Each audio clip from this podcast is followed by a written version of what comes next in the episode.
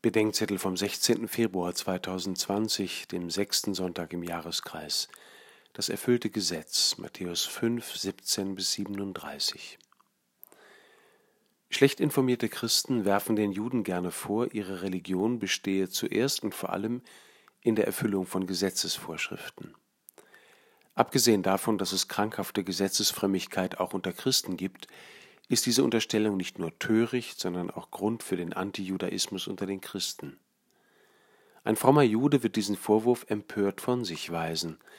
Das Gesetz des Mose ist nicht ein Strafgesetzbuch oder ein gesellschaftlicher Verhaltenskodex, es ist vielmehr die Lebensform des Volkes Gottes, mit Gott und für die Welt.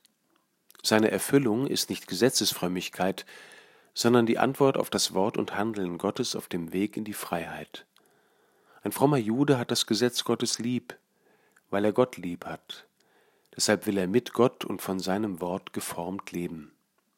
Schon Jesus musste den Vorwurf der Juden und die Erleichterung der Heiden, das Gesetz des Mose abgeschafft zu haben, korrigieren.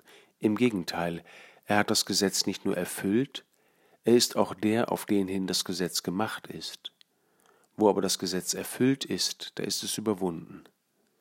Viele halten die vom Gesetz gewollte Gottesgemäßheit für aufoktroyiert. Sie meinen, das Getrenntsein von Gott gehöre zu ihnen wie Auge oder Hand.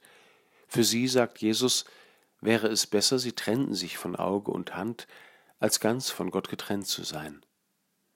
Wenn wir Jesus Christus so lieb haben wie der fromme Jude Gott und sein Gesetz, wenn wir das Leben des Leibes Christi mit der gleichen Leidenschaft leben wie der fromme Jude das Leben des Volkes Gottes, dann haben wir das Gesetz erfüllt.